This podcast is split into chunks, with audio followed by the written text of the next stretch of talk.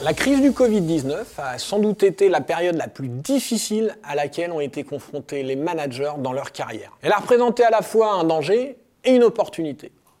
Nous avons analysé dans le cadre d'un article de recherche intitulé A Systematic Literature Review and Bibliometric Analysis of Research on COVID-19 in Strategy Journals pour la revue scientifique Strategic Change les principaux thèmes qui avaient été mis en avant par les articles de stratégie lors de la crise du Covid et quels enseignements il était possible d'en tirer pour de futures crises de cette ampleur. D'un point de vue méthodologique, nous avons utilisé une approche bibliométrique et une revue de littérature.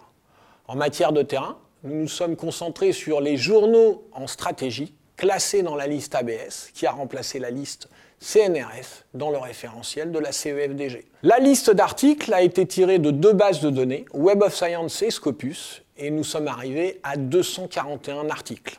Ensuite, nous avons traité avec le logiciel BuzzViewer ces articles, ce qui nous a permis de mettre en lumière l'impact et les liens entre auteurs, institutions, pays, sources, et surtout les principaux thèmes abordés.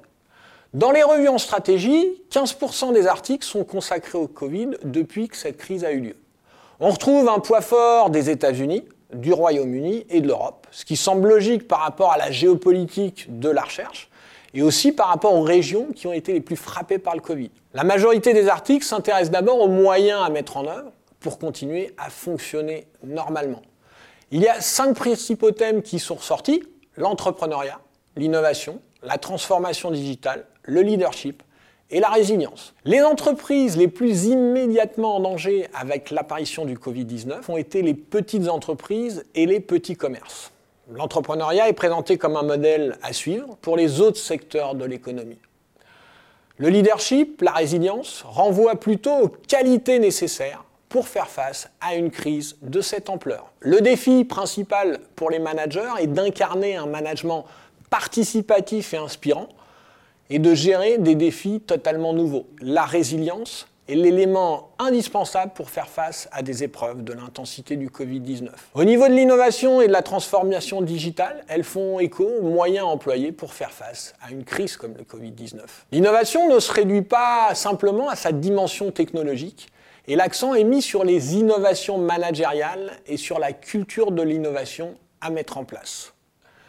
Le concept de plateforme et son impact sur l'ensemble des chaînes des valeurs est également beaucoup mis en avant. Ce travail de recherche doit aider les organisations et les acteurs institutionnels à faire face à des crises de cette ampleur qui risquent de se répéter dans le futur. On constate une approche visant à revenir à un business as usual.